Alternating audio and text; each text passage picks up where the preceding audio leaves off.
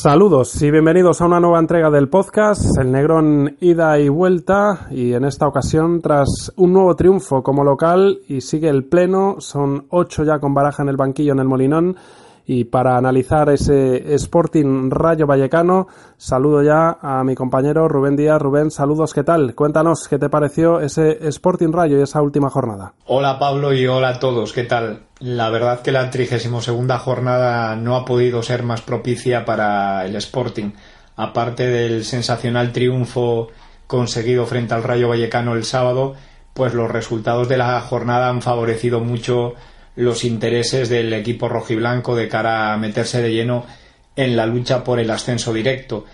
Eh, ahora mismo está a tiro de dos y tres puntos respectivamente de volver a primera división sin necesidad de tener que luchar en los playoffs y además con el golaveraje ganado tanto al Rayo Vallecano como al Huesca.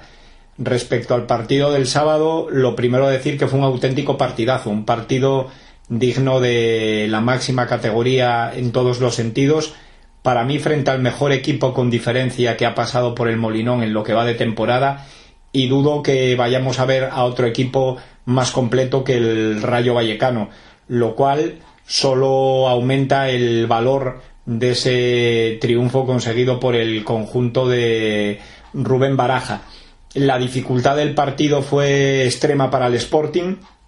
porque estamos hablando de un Rayo Vallecano que tiene un manejo del balón envidiable y poco común en, segunda división. Un equipo que acreditó un 83% de precisión en sus pases durante todo el partido y ante el que es complicadísimo eh, lograr ajustar una presión. Y lo es por la enorme amplitud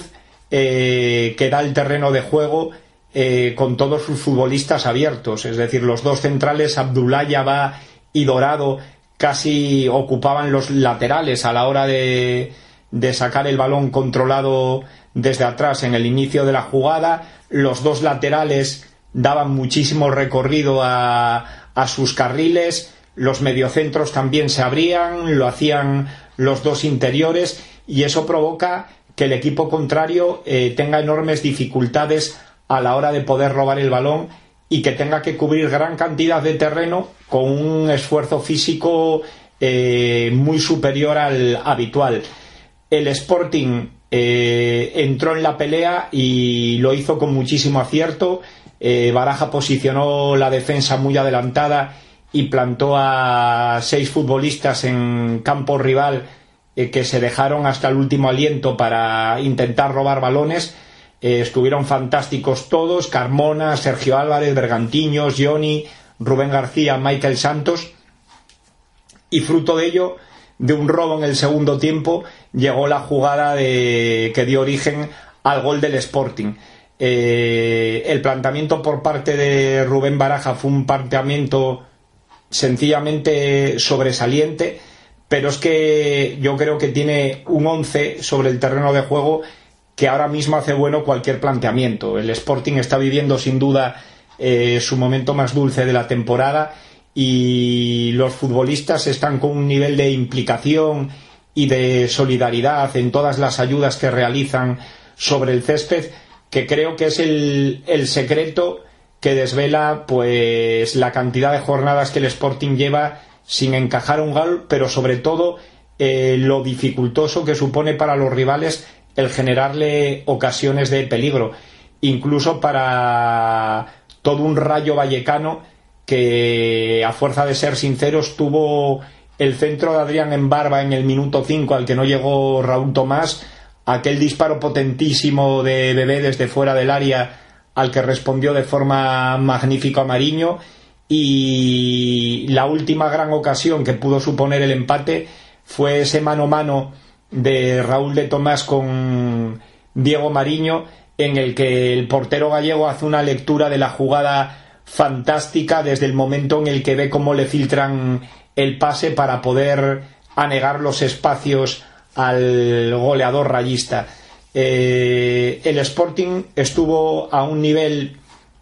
yo creo que sobresaliente durante todo el partido, tanto en la fase defensiva como en la fase ofensiva del juego. una vez más Carlos Carmona ocupó espacios interiores para dejar la banda derecha para las continuas incursiones de un Jordi Calavera absolutamente inagotable y en la banda izquierda eh, hay un jugador que sencillamente eh, se puede adjetivar como excelso, que es Johnny. Johnny es un auténtico escándalo verle domingo tras domingo o jornada tras jornada eh, cómo encara al lateral contrario o al mediocentro o al central en uno contra uno realmente diabólico por calidad técnica, eh, por habilidad, por velocidad, pero también hay que tener en cuenta la labor que está haciendo Roberto Canella desdoblándole. Para mí, el lateral Lavianés está firmando una de sus mejores temporadas con la camiseta del Sporting y la banda izquierda actual del Sporting es un lujo, un absoluto lujo. Eh, la pareja de mediocentro Sergio Álvarez y Alex Bergantiños eh, realizaron un trabajo absolutamente incansable de ayuda a los centrales, a los laterales y consiguieron ahogar a, un futbolista que puede ser absolutamente letal en la media punta como es Oscar Trejo. Eh, en el centro de la defensa, Alberto Guitián para mí firmó otro partido de, nueve estuvo a un magnífico nivel, eh, estando atento a todas las acciones de peligro que se desarrollaron por su zona y dando cuando era posible eh, un primer pase de seguridad para iniciar el juego ante un rival que también presiona de una forma muy certera en este caso al, al Sporting. Eh, otro jugador que a mi forma de entender ha vuelto a ser vital en lo que son los mecanismos ofensivos del, juego rojiblanco por su inteligencia en todas las acciones eh, ha vuelto a ser Rubén García. Es que es un futbolista eh, que aparte de saber ocupar eh, los espacios libres, siempre está bien perfilado para dar continuidad al balón de cara a poder provocar una acción de peligro para el, para el rival. Siempre que recibe un pase de, de Alex Bergantiños o Sergio Álvarez, eh, está orientado de tal forma eh, que puede hacer que el balón circule de primeras hacia normalmente un Johnny que, como digo, es sencillamente un espectáculo. Es que no se puede definir de, de otra manera el Sporting eh, supo trabajar el partido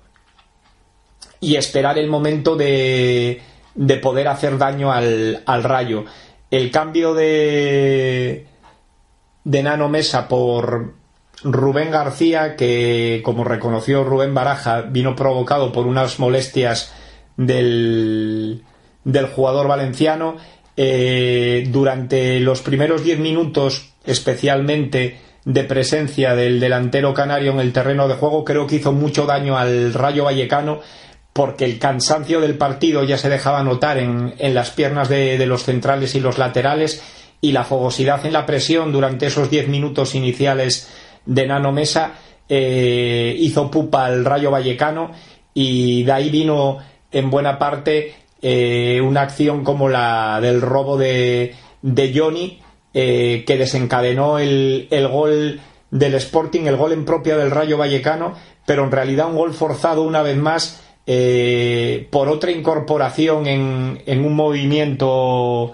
eh, en busca del, del, espacio, en un desmarque de ruptura de, de un Carmona que es un futbolista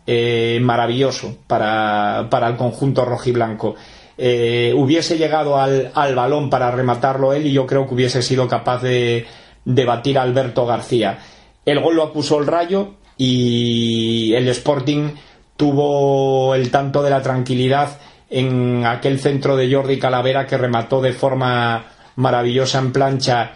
un absolutamente voraz Michael Santos, pero Alberto García demostró su categoría como portero con una mano firme para sacar el, el balón de, del remate del, del uruguayo. El Sporting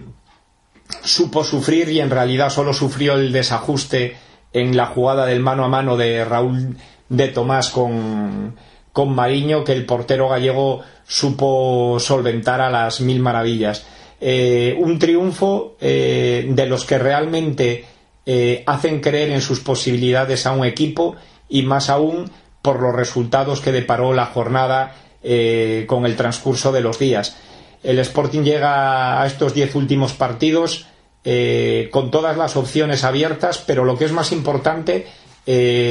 con un estilo de juego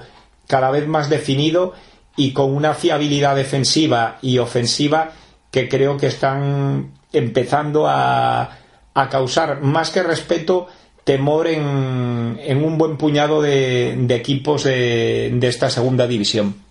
Pues efectivamente coincido en muchos de los puntos que, que, analizas, Rubén, de ese Sporting Rayo Vallecano. Yo, por simplificar y por empezar, diría que sobre todo lo que ha demostrado este último partido ante el Rayo y quizás los dos últimos ante Huesca y Rayo Vallecano es que estamos ante un Sporting ya con oficio, un Sporting competitivo, un Sporting que como colectivo ya es un equipo, por decirlo de alguna manera, y eso es algo que se echaba en falta en la primera mitad del campeonato, donde sí que salían eh, chispazos individuales, donde sí que se veían partidos sueltos con, con algo más de nivel, pero que no se veía a un equipo que en partidos de disputa, de, jugar a igual a igual, compitiese y tuviese ese oficio que demostró tanto en Huesca como ante el Rayo. Yo creo que ya lo de las eh, porterías a cero consecutivas, eh, pues viene a ser una ilustración más de, todos estos aspectos, pero que yo creo que, que fundamentalmente eh, sí que es cierto que muchísimos jugadores, por no decir todos,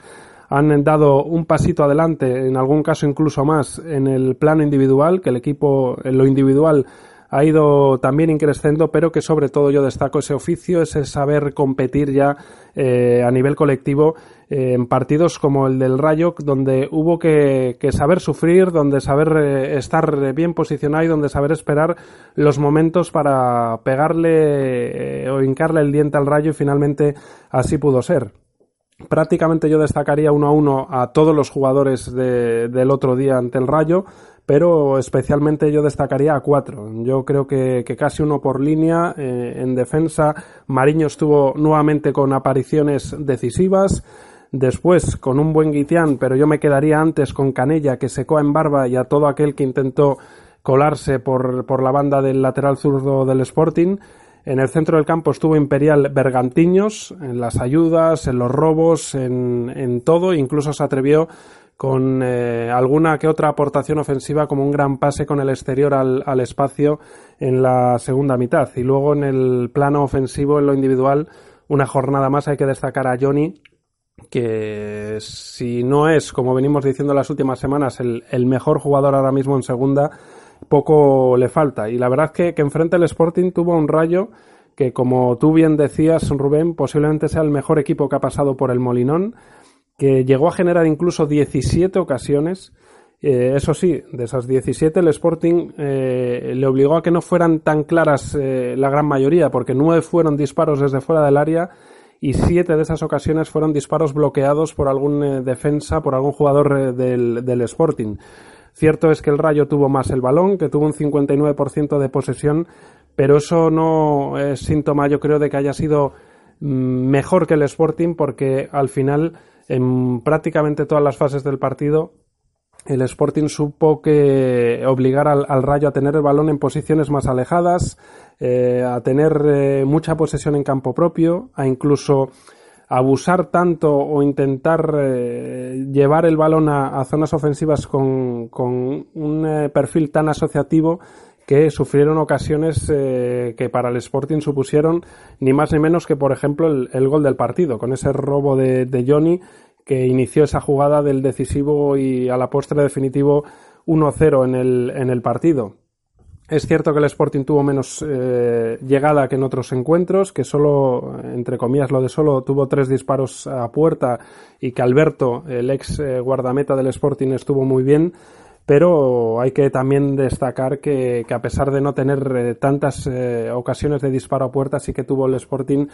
eh, oportunidades de acercarse al área y de peligro y sobre todo de, tres formas. De, la magia y de la capacidad individual de Johnny, por un lado, de las jugadas que el Sporting hizo asociándose eh, rápido, cuando el Sporting se asocia en tres cuartos de campo rápido provoca peligro, genera peligro, y después de ejemplos como la jugada del gol de robos en campo contrario, armando eh, rápido una contra o, un ataque y que, posibilita siempre ocasiones claras para, para, el Sporting. Y al final, cuando un equipo está en buena dinámica, como es la que atraviesa eh, recientemente el Sporting, acompaña todo y acompaña hasta la suerte, porque si en Huesca con 0-1 fue el palo del Cucho Hernández y además acompañó que ese día estaban ausentes jugadores importantes en el Huesca como Melero y como los laterales derecho titulares, pues ante el Rayo hubo apariciones de Mariño, hubo el penalti no pitado por manos de Sergio y el gol en propia puerta de Lustondo, que por cierto jugó el otro día porque estaba de baja el ausente Beltrán, que estaba con, con las categorías inferiores de la selección española. Así que al final fue decisiva esa ausencia de Fran Beltrán porque su sustituto no lo hizo tan bien como suele hacerlo él y además fue a la postre el que involuntariamente alojó el, gol del Sporting en propia puerta. Del Rayo, pues destaco en lo individual a Trejo, aunque yo creo que al Sporting le vino muy bien y le hizo un favor Michel, el técnico visitante, el situarlo lejos del área. Yo creo que lejos eh, actuó prácticamente en todas las acciones del partido y en las pocas que se asomó a zona de tres cuartos hacía un poco temblar lo que pudiera crear Trejo. Después encima fue sustituido. Yo creo que eso alivió en parte a, los sportinguistas porque sabían que cualquier balón que tocase Trejo en zona de tres cuartos podía generar eh, mucho peligro. Y después lo que comentaba antes, ese afán del Rayo por tocar tanto, por salir tanto jugado, por tener los laterales tan abiertos y tan ofensivos, a la postre fue lo que propició jugadas como la del gol y benefició en parte al, al Sporting que perdió en duelos 57-74, también en aéreos 7-18 pero que a pesar de esas eh, cifras negativas en cuanto a duelos individuales, sí que como arrancaba esta intervención, creo que el Sporting eh, supo competir, supo poner oficio, supo sufrir por momentos y, no sufrir en exceso ante un rival de, tal enjundia y no es casualidad que el Rayo hubiese llegado al Morinón con 10 jornadas sin perder y creo que es claro candidato a ser uno de los dos que ocupe al final puestos de, ascenso directo. Pero vamos, finalmente yo creo que la jornada salió redonda, que solo faltó que el Granada no ganase en los instantes finales al Numancia y que si hubiese empatado el Granada sí que hubiese salido una jornada perfecta para un Sporting cuyos números con Baraja ya en el banquillo no son casualidad. Yo creo que ya los números que venimos repitiendo semana a semana y que cada semana encima van mejorando pues hablan a las claras del mérito que tiene este cuerpo técnico y del paso al frente que ha dado el, equipo desde sobre todo el, el, derby ante el, ante el Oviedo. Yo creo que el ver que solo dos entrenadores en toda la historia han tenido más de ocho victorias consecutivas desde su debut, pues habla a las claras de lo que son los números como local de, de Baraja, o de ver que, por ejemplo, las cinco victorias consecutivas que se han enlazado ante el ante el Rayo, con ese triunfo ante el Rayo, no se logran desde el año 99. O sea que hay que ponerlo en valor, eh, aplaudir tanto a Baraja como a los jugadores y esperar que la próxima jornada Rubén ante la Almería sigan las buenas sensaciones y sobre todo los buenos resultados. Vamos ahora, si te parece, Pablo, con el segundo bloque del podcast, el que vamos a dedicar al análisis del rival del Sporting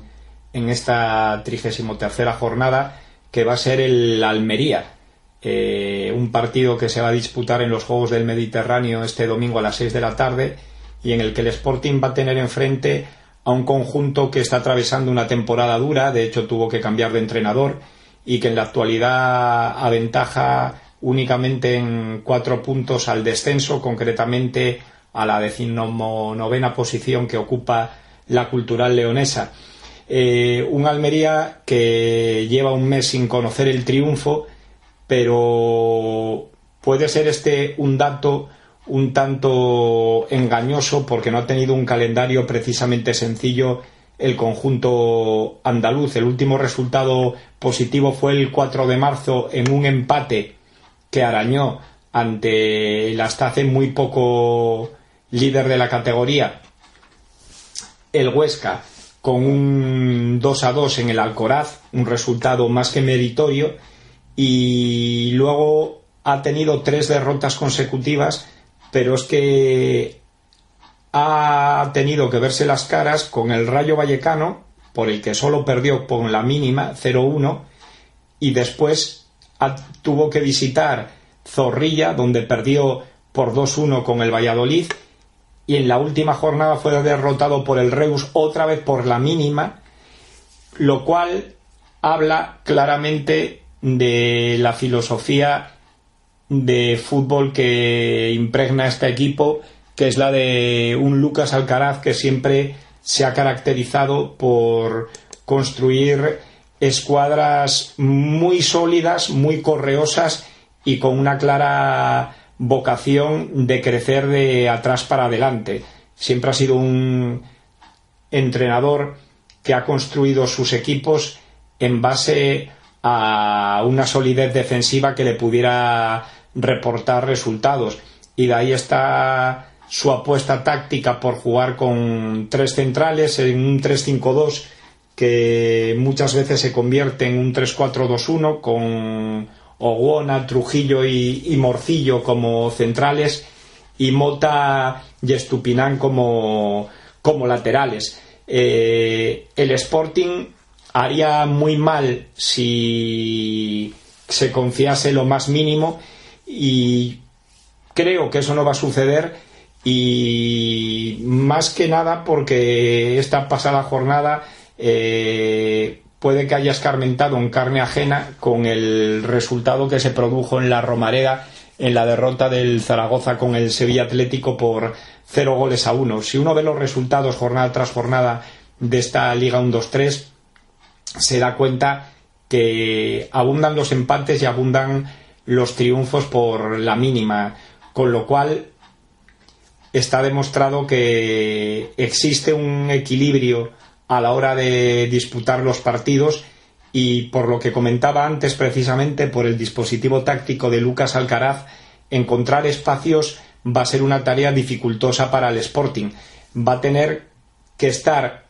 a un alto nivel eh, sabiendo manejarse sin balón para habilitar líneas de pase para los jugadores del centro del campo y ahí tenemos que confiar en el maravilloso momento de forma que están viviendo futbolistas del nivel técnico de Johnny, de Rubén García, de Carmona, para poder realizar desmarques de ruptura y ocupar espacios libres eh, de cara a poder hallar vías de acceso hacia la portería de René. Mm, yo estoy convencido de que va a ser un partido en el que el Sporting va a tener que trabajar mucho y sobre todo la clave creo que va a pasar por no desesperarse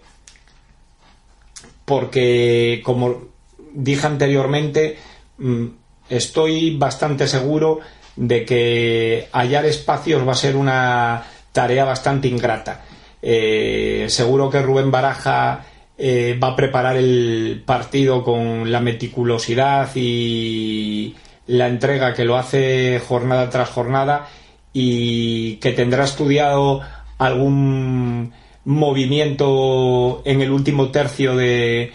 campo para que sus futbolistas puedan encontrar alguna jugada como la que vimos, por ejemplo, en el Alcoraz, en, la acción del, primer gol del Sporting, que dé lugar a, poder batir a René. Mm, independientemente de,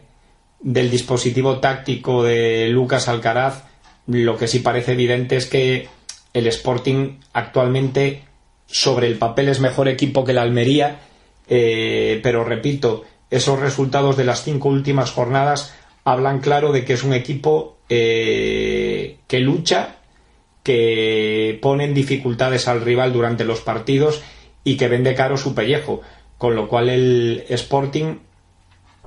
va a tener que volver a exhibir un nivel de notable, notable alto para poder traerse los tres puntos del estadio de los Juegos del Mediterráneo. Pues así es, Rubén. Yo creo que el Almería va a ser un rival eh, rocoso, que va a ser un partido con, con pocos goles y que si el Sporting logra adelantarse en el primer tiempo pues eh, se puede ver un partido más de cara mm, eh, para los eh, sportinguistas, pero si tarda en llegar en gol, el gol se va a ir complicando y más ante una Almería que llega necesitado de puntuar. Viene de cuatro partidos sin ganar, eso sí, de esos cuatro ha jugado tres fuera, ha tenido rivales como citabas complicados, porque ha jugado en las últimas jornadas con Huesca, Rayo, Valladolid y con el siempre rocoso Reus y hace que, como digo, el Almería tenga más necesidad y veremos si, si esa necesidad se traduce en algo positivo para ellos o en ansiedad que pueda aprovechar el Sporting de, de que la Almería se vea ya mm, con, con esa imperiosa eh, necesidad de tener que sumar especialmente como local para escapar de la quema que lo tiene ahí, a la, enseguida pisándole los talones los rivales que ocupan los últimos puestos de descenso. Una Almería que como local no tiene cifras especialmente positivas, es el, el decimosexto de la clasificación como local, con 25 puntos en 16 jornadas en su estadio, 7 victorias, 4 empates, 5 derrotas. Y, por ejemplo, en Almería sí que han ganado Cádiz, Osasuna, Huesca o Rayo, pero en cambio la Almería le ganó a, equipos como el Tenerife, como el Zaragoza, como el Lugo, y no pasaron del empate Oviedo, Valladolid eh, o Numancia. Y recientemente, por ejemplo, el Almería llegó a empatar en, en Huesca a domicilio. Así que es un rival que, que puede ser engañoso eh, la dinámica de los últimos tres cuatro partidos que tiene o sus números como local, porque luego, como digo, sí que ha conseguido puntuar o ganar a, a, rivales de la zona alta en, su estadio y luego eh, destacan en, estadísticas individuales dos jugadores, Pozo con ocho asistencias y Rubén Alcaraz con ocho goles, de los cuales yo destacaría que la mitad, cuatro, han sido de, de falta. Así que peligro en acciones a balón parado cerca del área con este jugador, con Rubén Alcaraz, que es eh, posiblemente el jugador de segunda que, que sea más efectivo en, en, esas acciones, como digo, con cuatro goles de, de, falta en esta temporada. Y más que, que el Almería o, ver si el Sporting sigue con las sensaciones a domicilio eh, previas a Huesca o del Sevilla Atlético o sigue con lo que se vio en, en, en Huesca, pues me preocupa especialmente que después de, de, esta concentración, intensidad y, y, euforia incluso que se ha desatado y se ha tenido que, que, recurrir a ella ante Huesca y Rayo, que ahora se baja un poco el pistón en ese sentido y no que haya exceso de confianza o exceso de euforia, pero sí que es imposible tal vez mantener en tres encuentros seguidos ese nivel de, de, pisar el acelerador, el acelerador a tope y de mantener esa concentración, esa intensidad, esa motivación para, para ganar los partidos. Así que sería contraproducente que, que, se bajara un poco, se de, dejara de pisar un poco el acelerador y se pensara que ante la Almería mm, se va a ganar eh, mucho más fácil que lo que se pudo hacer ante Huesca y Rayo.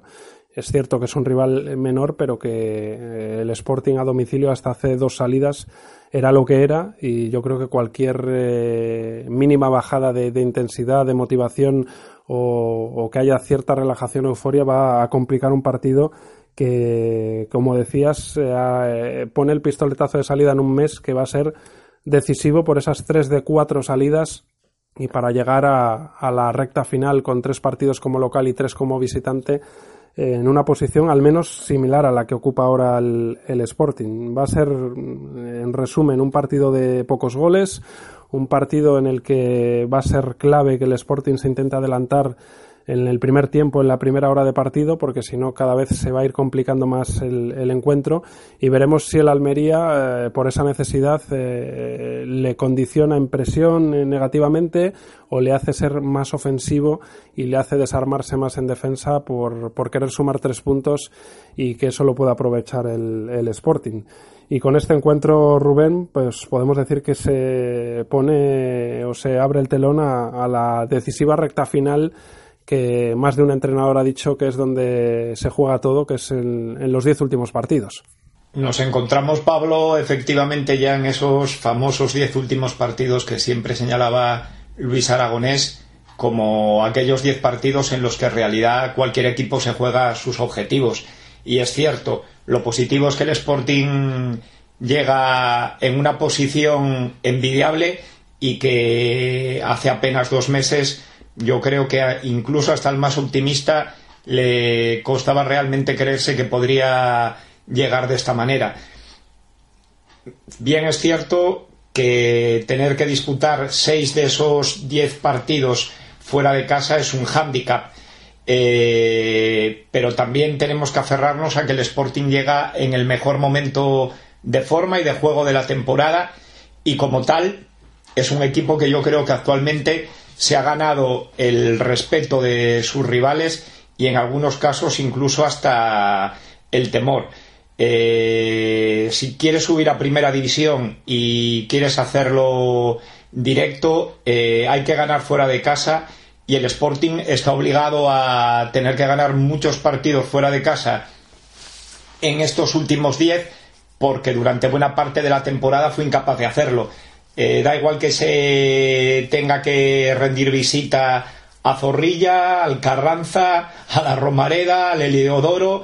incluso en un último partido que puede tener mucho morbo en Córdoba contra el conjunto de José Ramón Sandoval, porque si quieres subir eh, tienes que demostrar que eres capaz de, ganar en buena parte de estos campos o por lo menos de, puntuar. Eh, en el Molinón ni mucho menos el Sporting va a tener partidos sencillos tampoco. Yo creo que el partido contra el Reus va a ser un partido durísimo y no digamos el partido contra el Granada porque el Granada va a estar metido en, ascenso directo, apuntalándose al máximo en la posición de máximo privilegio de las cuatro del, del playoff. Y como tal, bueno, pues como decía Winston Churchill, solo puedo prometer sangre, sudor y lágrimas. Eso es lo que nos queda a los sportinguistas y en concreto a, los jugadores y al técnico Rubén Baraja en estos últimos diez partidos. Para mí, eh, la clave va a residir en el próximo mes y me explico. En los próximos cuatro partidos el Sporting va a tener que disputar tres fuera de casa. El que va a hacer este domingo en Almería y luego, después de recibir al Reus, eh, las visitas a Valladolid y a Cádiz. Eh, tener que disputar nueve de los próximos doce puntos eh, lejos del Molinón, donde se está demostrando intratable el Sporting con ocho triunfos consecutivos con Rubén Baraja, va a ser sin duda la prueba del algodón. Y más con salidas a, campos complicados, empezando por el de este domingo, porque la Almería se juega la tranquilidad y no digamos a los campos de Valladolid y Cádiz, un equipo metido de lleno en la lucha por el playoff y otro por, por el ascenso directo. Eh, pero si realmente tú quieres subir a primera división, esos son los campos donde tienes que dar el do de pecho. Yo creo que si el Sporting es capaz de realizar otro tamo de, puntuación de unos 10 puntos sobre 12 o 9 puntos sobre 12, eh, no digamos ya si hiciese el, pleno, cosa que veo prácticamente imposible, eh, llegaría todavía con serias posibilidades de luchar por el ascenso directo en los seis últimos partidos. Yo creo que este mes, con tres partidos fuera de casa, va a condicionar claramente las posibilidades del Sporting de cara a, poder estar metido de lleno por la lucha del, para, el, ascenso directo hasta el final. Eh, yo creo que lo realmente alentador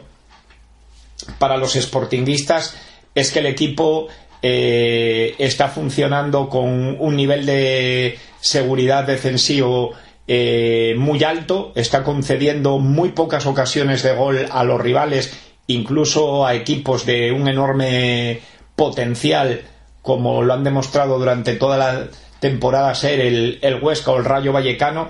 y esa cantidad de porterías a cero que lleva Diego Mariño está claro que no son por casualidad. El Sporting es actualmente un equipo muy fiable en ese aspecto y en la faceta ofensiva del juego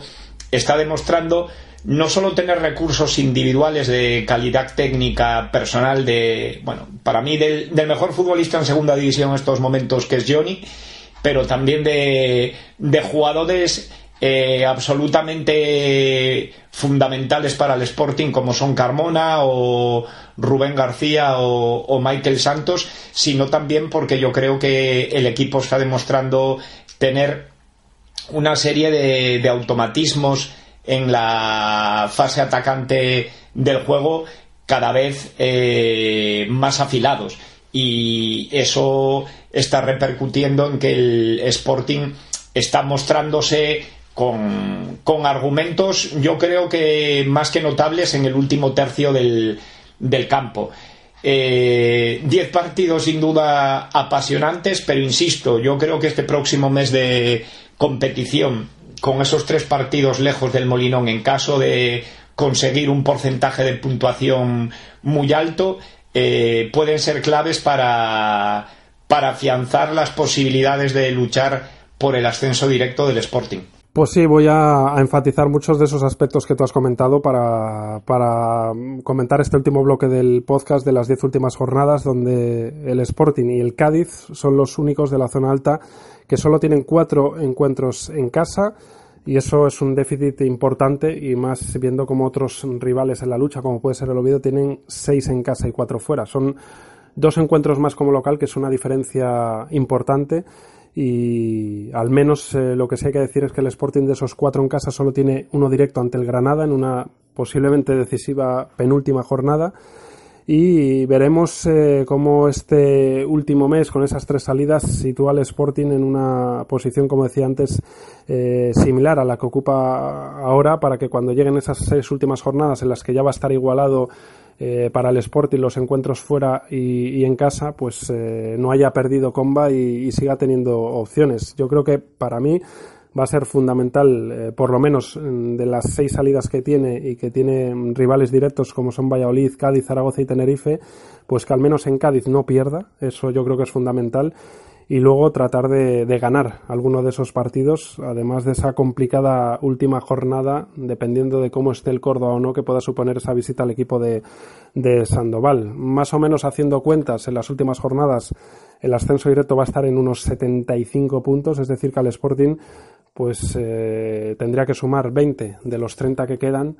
si ponemos, que va a ser difícil, pero si ponemos que consigue el pleno de 12 en casa, aún le quedaría por sumar 8 fuera y de esos 8 fuera sería yo creo importante eh, conseguir eh, al menos no perder tanto en Cádiz como quizás en Zaragoza, si vemos que el Zaragoza sigue esa línea ascendente pese a su derrota en la última jornada. Así que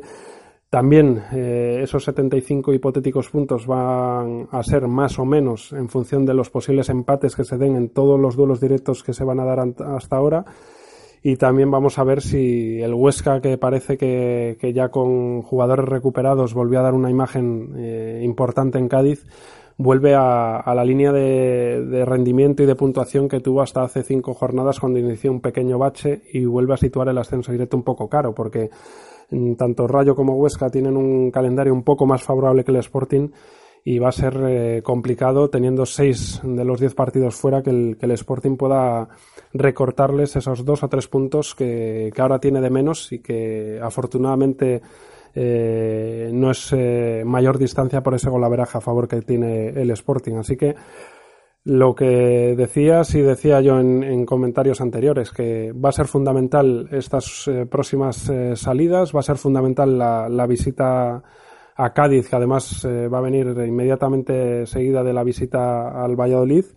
Y vamos a ver también cómo aguanta, ahora que el Sporting prácticamente juega con su once titular habitual de carrerilla, cómo aguantan los jugadores esta recta final y cómo llegan a esas partidas, a esas jornadas decisivas finales y yo creo que, el Sporting tiene en este sentido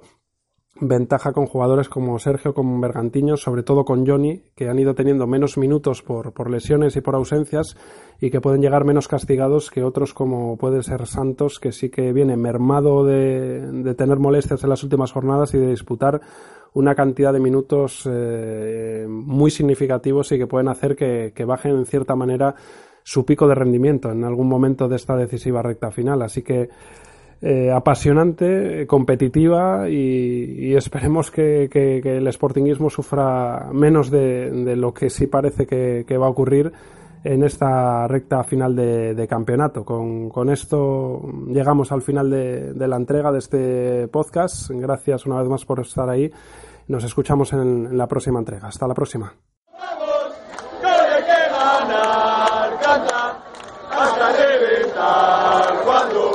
Cuando Fallerados canta,